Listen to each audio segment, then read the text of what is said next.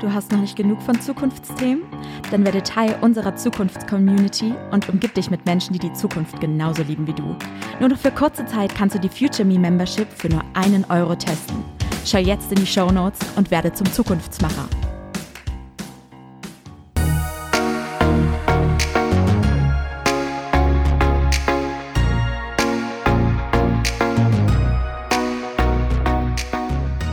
Hallo und herzlich willkommen zu deinem Zukunftspodcast, dem Podcast über Zukunft, Innovationen und inspirierende Erfolgsgeschichten. Ich bin Sven Gabojanski, Zukunftsforscher, Leiter des größten Zukunftsinstituts in Europa und, wenn du willst, dein Zukunftscoach. In diesem Podcast will ich dich unterstützen, deine bestmögliche Zukunft zu erkennen, zu entwickeln und zu erreichen. Denn deine Zukunft beginnt jetzt. Also, los geht's.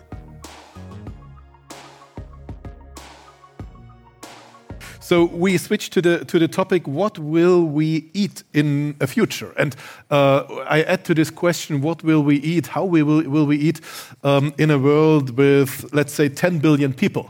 Uh, probably not by by 2032, but beyond that.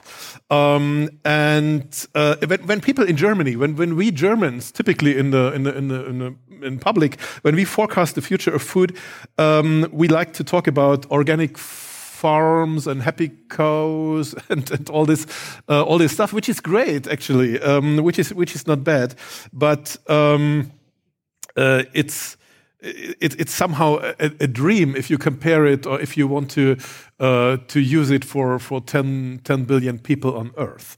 Um, so our in our uh, future studies, in our predictions, uh, we say that by 2040, uh, worldwide we will have. Uh, let's focus on the on, on the meat production. We will have 60% of meat production worldwide not by conventional by by by feeding and, and, and killing cows and and, and, and, pigs and whatever, um, but uh, in a in a in a somehow produced way, uh, either by, uh, alter by alternative proteins, plant-based pro proteins, um, or by cell-based proteins, by cultured cells. And um, this is why I invented, uh, invited, not invented, I invited some, uh, some, some people, some, uh, some startup founders uh, from the from the from the from the heart of the of the food tech uh, in this in the from the food tech development uh, in this world from from Tel Aviv. And the first first we will see is uh, Roee Roee Nir. Who, who, he is over there. Please, Roee, come here.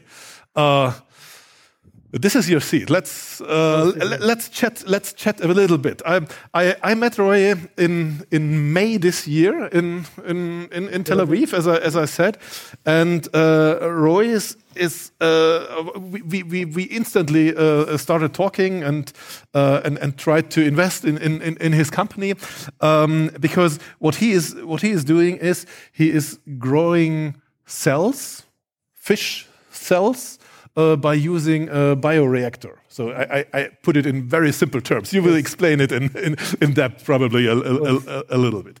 Um, so uh, he is the CEO, the co- founder CEO of Forsea. Forsea is this is the is the startup, and um, the and, and he will he will explain how how he does it and what does it mean for maybe our picture for the bigger picture yes. um, of the uh, of the year 20, 2032. But but let let's uh, let's start with a with an with a quite I, I don't know it's a, it's an easy question or not.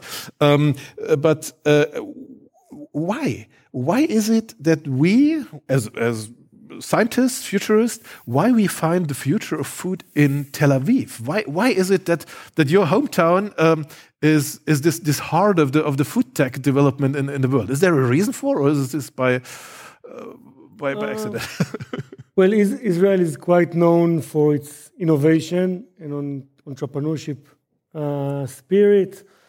And I guess that we've been doing it for many years in fields such as high tech, cyber, um, and so on.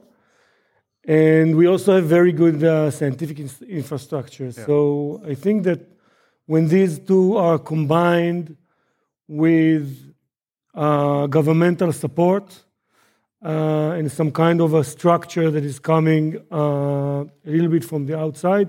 That's the uh, uh, right uh, way for us to build companies and industries that can uh, last for, uh, for the long term. Uh, we specifically were incubated under uh, quite a famous incubator, which is probably the first one in the world, that is called the Kitchen. It is a very reputable incubator that uh, has launched very successful companies in the field, and it provided us the framework to uh, to launch uh, the company. Um, I went yesterday to see the Eisenbach River with, with the surfers, Yes. and I was uh, looking at the uh, surfers, how they are very well organized, you know, and each one gives the other one. It was a beautiful day, warm day, and everybody were, were also swimming. And I was thinking to, to myself that if it were in Israel, probably there was a boat there that used to, uh, you know, rent the boats for everyone, and then all the Israelis would have jumped uh, into the uh, river at the same time. So I think that we are we are bold, we are um, entrepreneurs, but we do need some kind of a framework and structure, and that's exactly what happened with the Yeah. uh, food tech uh, Yeah. ecosystem in Israel. Yeah, yeah, that's that's interesting. So, uh, talking about you yourself, um, uh, where where does your passion for for uh, for food, but also for biotechnology? This is this is actually what you do. Uh, where is it coming from? So I, in fact, studied biology in uh, high school.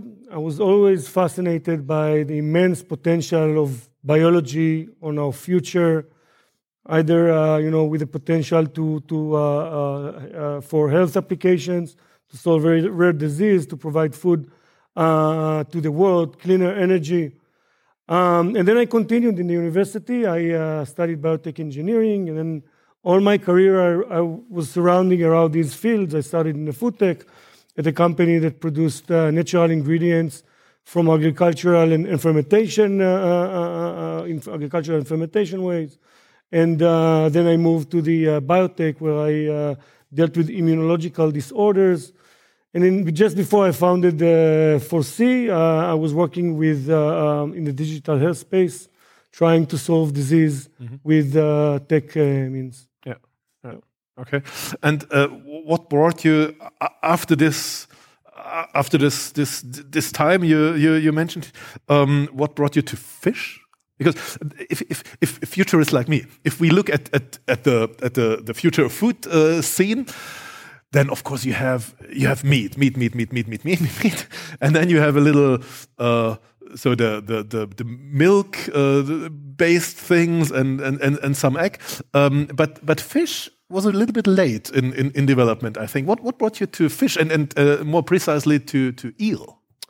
Okay, so there. Uh, the first reason is emotional. I'm very connected uh, to to the to the sea, to the ocean. I'm surfing, um, and I'm concerned about what's happening um, from environmental and you know um, the health. The health of the ocean is really at risk. My kids now are in a summer camp of of of, uh, of uh, surfing, and it's full of jellyfish. They can barely get into the water, and the reason is what we cause to this planet. So uh, you know the Suez Tunnel, uh, the climate change, and uh, the the the ocean uh, ecosystem are really close to, to collapsing. Uh, the other reason is technological. Um, fish cells uh, can be grown uh, are fast, faster growing, and they mature faster as well. Uh, they can be processed in lower temperatures, lower oxygen level, wider range of pH. So for us, uh, in terms of uh, technological fit, it was a perfect fit for, for what we're bringing. Um, and also the, from the business aspect, as you said, it was uh, the, the fish um, alternative is still considered the widest space in the alternative protein uh, uh, domain. And uh, we thought that this is the right, uh, it's also very scattered. So the, the different companies are choosing different uh, products at the very beginning. One's choosing eels, another scallops, uh, tuna, and so on. And that was a, also a strategic uh, decision to, to, to go to this uh, uh, route. Yeah, cool. It's great to have you here. Can you give us a, a, a, a little more a, a pitch on, on Sure. what you're doing? This is great. This is your carpet tea, please. So thank you, uh, Sven, for inviting me, me, inviting me here, and also to the uh, uh, 2b AHEAD uh, think tank. And yes, oh, it's here. So I guess that everyone here knows the old saying: there are plenty of fish in the sea, right? So there are not uh, so many uh, fish in the sea anymore, and this is not the case. As of today, less than seven percent of the fisheries are being fished at levels that are below sustainable limits. And if that's not bad enough, the global demand for seafood, seafood is expected to double by uh, 2050. And there are so many um, practices that are being used that, that imbalance the ecosystem, such as bottom uh, trolling, you know, when they uh, draw nets on the bottom of the ocean, and of course the bycatch and the overfishing. And that's why exactly the UN included uh, life below water as part of its overall sustainable uh, goals. Now, some of you may think, hey, what about aquaculture? So, unfortunately, aquaculture has not solved the environmental issues, it only increased them. And at the same time, there have been new problems arising related to food quality and health. So, from the environmental point of view, fish are contained in a very specific place and then being fed in drugs, hormone, antibiotics, which leak into the water, and at the same time, they waste sediments, so their surroundings are uh, contaminated, and, everything is being uh, leaked back to the ocean. And also from the uh, environmental point of view, sorry, from the health point of view, these fish, at the end of the day that we eat, are were fed by, by antibiotics, by drugs, by hormones, and they are nothing alike the wild catch that we used to eat. And what, and what expected to uh, solve uh, the supply demand gap is cultivated seafood. Why? Because its product quality will be similar to the wild catch, consistent, and free from contaminants. And of course, this is a sustainable means of seafood production. But these solutions, which are great, will not be able to solve to um, meet their potential as long as they are so expensive to produce. And this is exactly where we come in. Because we have a very unique technology to produce cultivated seafood in a very similar way nature does it. Now, the common practice of, food, uh, of uh, meat cultivation uh, focuses on what's called directed differentiation, which means that cells are directed to a specific cell type, either muscle or fat. So scientists will go to a group of stem cells and they will signal them, they will tell them, I want you to be muscle. And to another group, they will tell, I want you to be muscle fiber or uh, fat. And then they will seed it on something that is called scaffold, let it mature on it so, so that they, it will have a three dimensional aspect. And this will be the building block of the future tissue. Our technology focuses on helping stem cell form 3D micro tissues that spontaneously differentiate to all edible cells, just like in nature. So, put in simple, our tissue is a natural composition of fat, muscle, and muscle fiber. Our technology has several remarkable advantages, including significant reduction of growth factors usage, and still today, growth factors are the largest cost contributor of the cultivated meat, better scalability, and elimination of the scaffolding stage. Now, uh, Sven mentioned it earlier, uh, and actually I haven't answered eel, I answered, uh, I answered fish. So why did we uh, choose eels? Um, the eel is an endangered species that cannot be bred in captivity and has a huge market potential. And by many people, eel is, is considered the most uh, mysterious fish. No one has ever seen an eel mate. Even Aristotle, when he uh, investigated eels and dissected them, he couldn't find any sexual organs. And eels can uh, live up to 85 years, and no one knows why. and how they decide and when they decide uh, that they want to breed. It can be at the age of 5, 15, or, or even 30. And then they uh, uh, swim deep into the ocean to a very specific place. The European and the American variants go to a specific place called uh, the Sargasso Sea, that's near the Bermuda Triangle. And then uh, there they breed. In the way, they become uh, sexually mature. And also you can see that they undergo uh, metamorphosis, metamorphosis here, metamorphosis, um, to face the saltiness of the water because they used to live in sweet water most of their lives. And when they arrive to this specific place, they breed, but no one has ever seen an, an adult eel in this breeding area. Okay, they, they only spotted the larva that hatch from the eggs. And after the larva hatches from the eggs, it takes it one and a half years to arrive back to the land. And no one has ever succeeded mimicking this process because it's a one and a half years that, you know, that nature does what it knows the best. And there are more than 10 institutions uh, around the world that are, that are trying since the 60s of uh, uh, the last uh, century. And the increased consumption of the eel, along with the blockage of their migratory pathways and the ocean pollution, has caused, has caused a, huge decline in their population. So the uh, market demand for eels is, is estimated at $10 billion, and their population declined 90 to 95% in recent uh, in the uh, recent decades, and their consumption declined uh, uh, fivefold in the last 20 years. And of course, their price uh, accordingly skyrocketed. So for us, this is an amazing opportunity, but we are not stopping there because we have a technology to produce any type of seafood and fish that we want.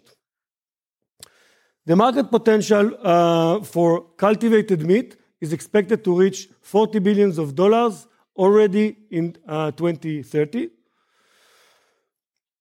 We owe our innovation to the, our uh, superb uh, group of scientists. Altogether, they have uh, more than 70 years of uh, experience studying cell-fate decision, developmental biology, and cultivated meat from institutions such as the Zurich University, Harvard, MIT, and University uh, of uh, Pan Pennsylvania. Um, we all share the love to the ocean and to animal welfare. So for me, and I mentioned it earlier, the ocean has always taken a meaningful part of my and my family lives. Um, I don't know what happened. Uh, there were pictures there that showed my, my daughter and myself on the way to uh, our favorite hobby, and uh, Tamar, my daughter, also on one of the waves. And uh, for me, this is really a great goal um, to, to, to be on a mission to uh, save the element that provides for me inspiration, freedom, um, and, you know, symbols life for me. And uh, if anyone uh, wants to talk about it and share my ambition to preserve the health and beauty of the ocean, please come and speak with me. Thank you very much.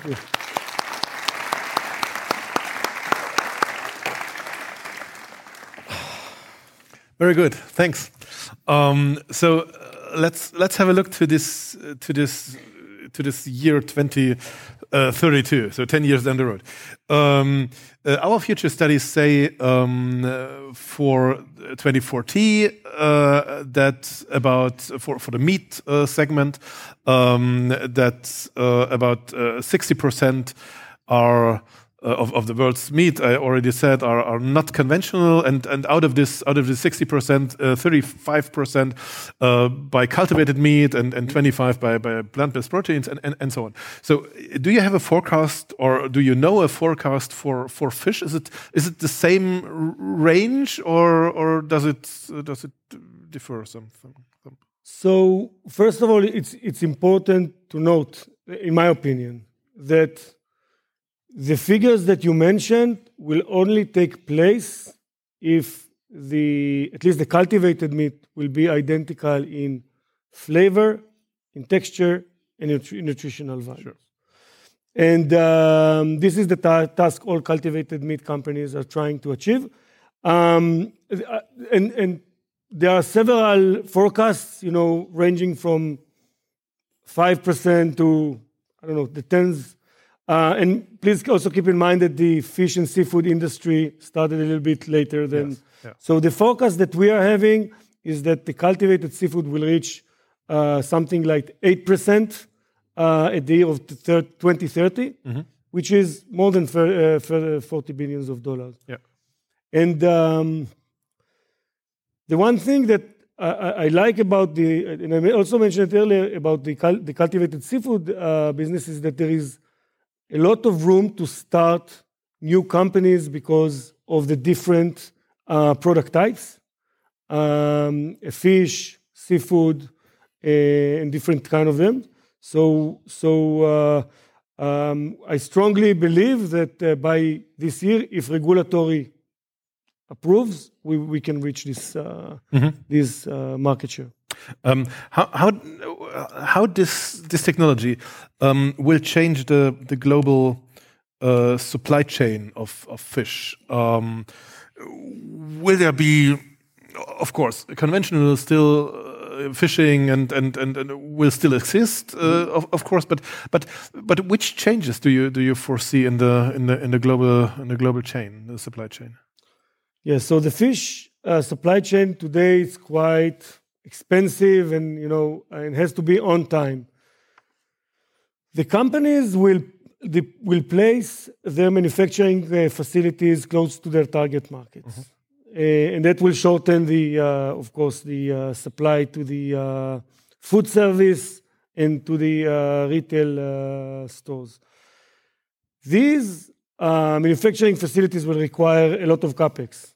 So it, it, it would have to be a very strategic decision to place uh, your production facility in a very specific uh, market. Um, the Asian, market specifically is the largest uh, fish and uh, uh, seafood market. Um, and also, the Singaporean market is, is leading the regulatory element of the cultivated meat um, market. Uh, so I, do believe that the first two markets that companies will target will be either in APAC uh, uh, and in the United States. Um, unfortunately, I think that the regulatory uh, framework in Europe will come uh, only later.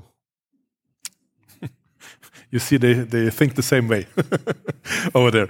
Yeah uh, that's true. But uh, back to the back to the supply chain um, um, I, I try to i try to to to to get a, a, a, a more precise uh, picture of of the year uh, 2032 or maybe maybe only 20 2040 um, so is this is your technology um, uh, is it the reason why this industry is going more more centralized or more decentralized? So so to to put it in, in, in, very simple words do we have a bioreactor in every in every kitchen or in every city or or uh, big centralized in in some in a, in a, on, a, in a on a continent or or how, how centralized decentralized is it So we are still far from having a bioreactor in each, in each kitchen. As I said, uh, the cost of a cultivated meat uh, manufacture, you know, full-blown manufacturing facility would be in the hundreds of millions of euros. Yeah.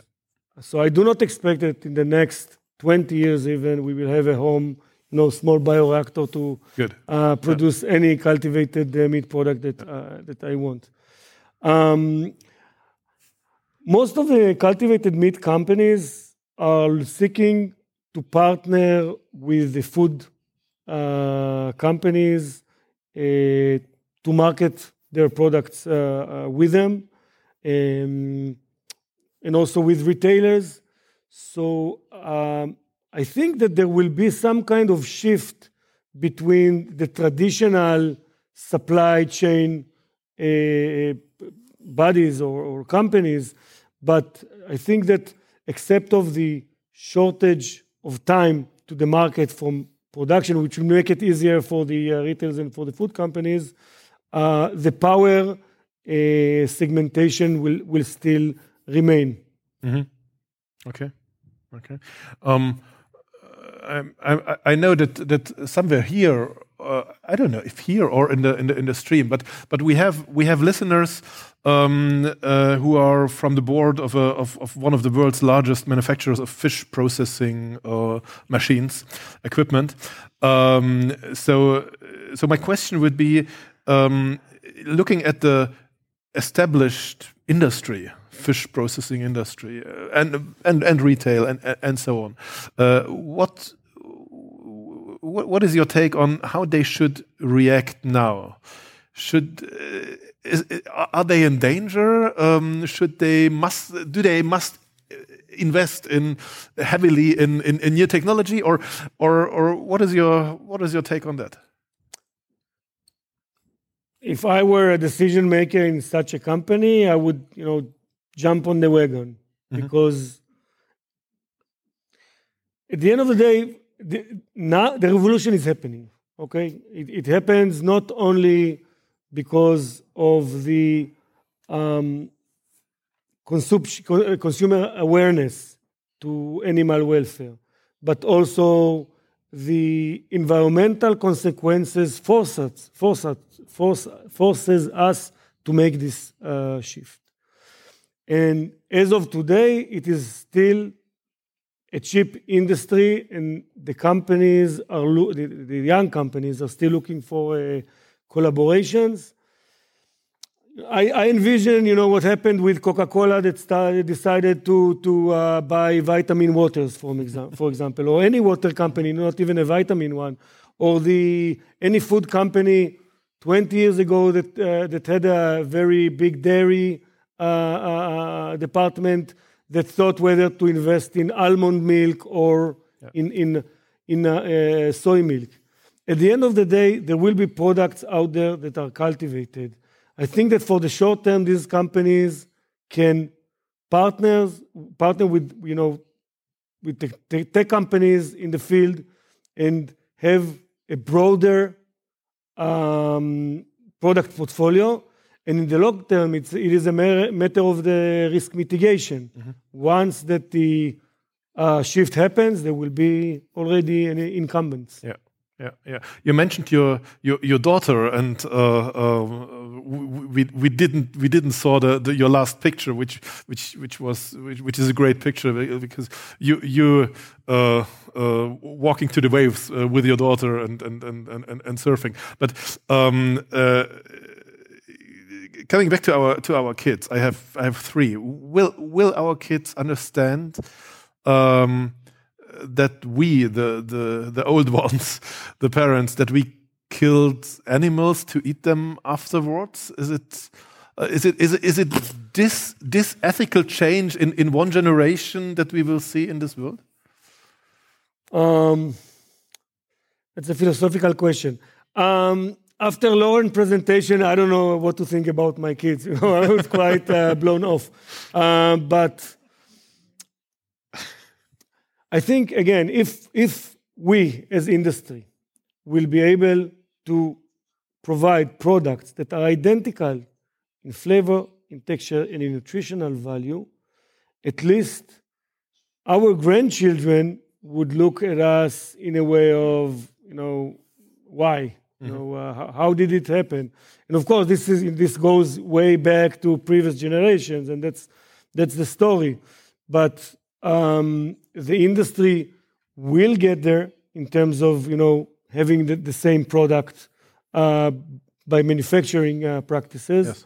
and then there will be no reason to consume any type of uh, animal product. Yeah. Yeah, this uh, we have a we have a question from the from the from the audience from the streaming audience. Beate Sidlo, um, uh, she wrote uh, she would be interested in in in, in an answer um, how you uh, how you solve the problem with the taste. Uh, she she she she asks or she she says um, fish from a laboratory from a, from a bioreactor uh, can't taste typically uh, like a fish out of the sea? Um, so I I disagree. okay.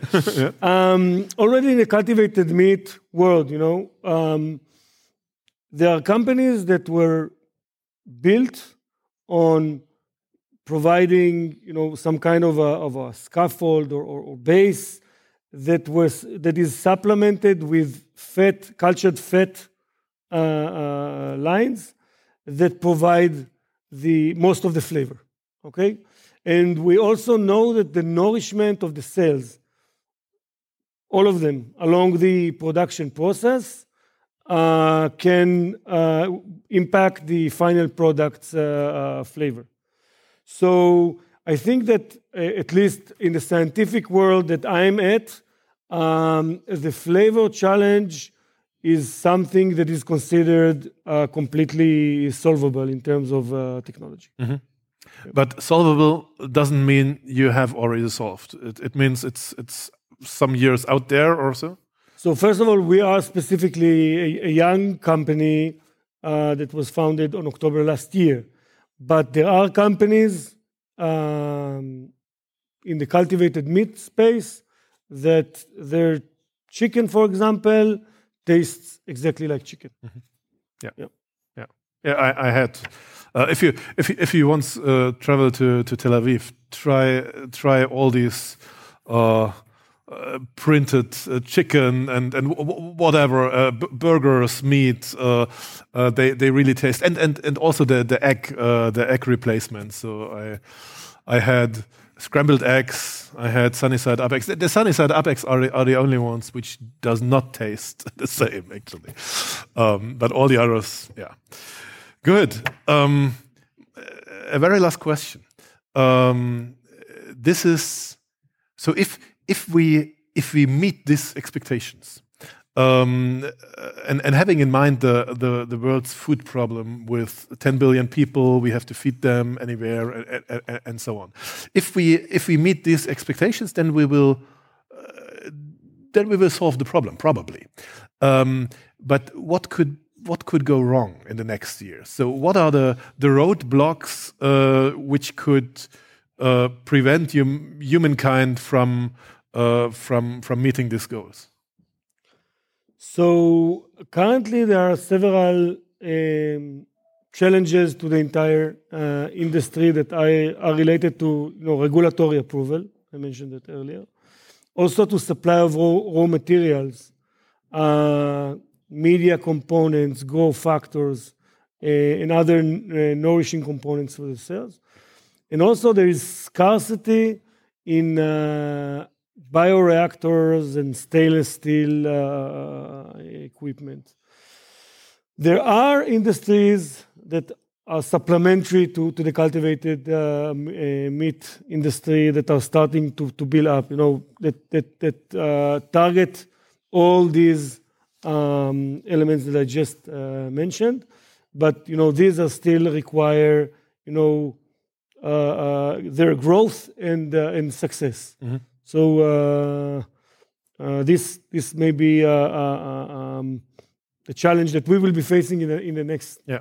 10 years. having said that, you know, this is a, a worthwhile mission to pursue. there are reports that show that, you know, even if if you replace 11% of all the um, uh, fish, uh, meat, eggs, all, with, with, with cellular agriculture uh, components, then you can uh, save uh, water that is equivalent to 40 years of consumptions of London. Mm-hmm. Then you will reduce uh, gas emission that is equivalent to making Japan uh, neutral in, in greenhouse. So this is certainly a, a, worthwhile mission to pursue, and that's adding to the severe food problem that we are going uh, to face unless that we will uh, use such technologies uh, in the next uh, few years. Great.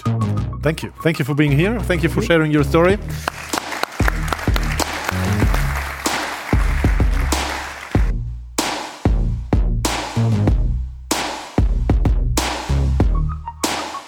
Danke dir fürs Zuhören im Podcast Zukunft entdecken, entwickeln, erreichen. Wenn ich dich inspirieren konnte, dann teile es gern mit deinen Freunden und mit deiner Familie. Mehr Infos zu deiner Zukunft wie man sein bestmögliches Zukunftsbild entwickelt und wie man es erreicht, findest du in meinem Blog unter jansky.de. Und dort habe ich dir auch noch ein kleines Geschenk für deine Zukunft hinterlegt. Hole es dir gleich ab unter jansky.de slash Geschenk. Bis zum nächsten Mal und auf eine großartige Zukunft.